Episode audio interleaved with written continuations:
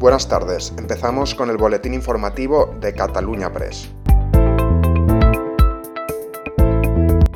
Alberis insiste en la vía del diálogo y descarta por ahora suministrar armas a Ucrania. El ministro de Asuntos Exteriores, Unión Europea y Cooperación, José Manuel Álvarez, ha insistido una vez más en que el diálogo es ahora mismo la mejor manera de reconducir la crisis entre Rusia y Ucrania, descartando con ello que España pueda seguir los pasos de otros socios europeos que han decidido enviar armas y material militar a Kiev. La posición de España y la posición también de la Unión Europea expresada a través de las conclusiones del último Consejo de Ministros de Asuntos Exteriores es clara.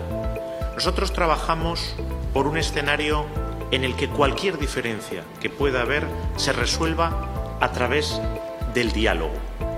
Un diálogo que dé paso a la distensión y para eso es necesario una desescalada en estos momentos.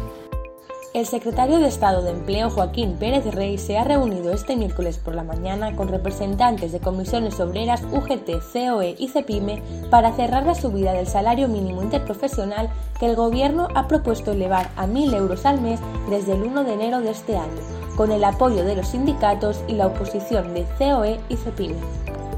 La baronesa Thyssen celebra el alquiler de la colección Carmen Thyssen.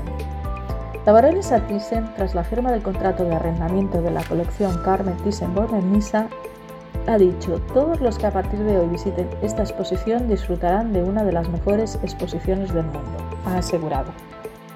El Boletín Oficial del Estado ha publicado este miércoles la modificación del decreto por la que a partir de este jueves las mascarillas ya no serán obligatorias en exteriores, después de que sí lo haya aprobado el último Consejo de Ministros y tras el acuerdo del Consejo Interterritorial del Sistema Nacional de Salud. Sin embargo, esta obligatoriedad del uso de la mascarilla se mantiene en eventos multitudinarios que tienen lugar en espacios al aire libre cuando los asistentes estén de pie o si están sentados y no se puede mantener la distancia de seguridad de al menos un metro y medio entre personas.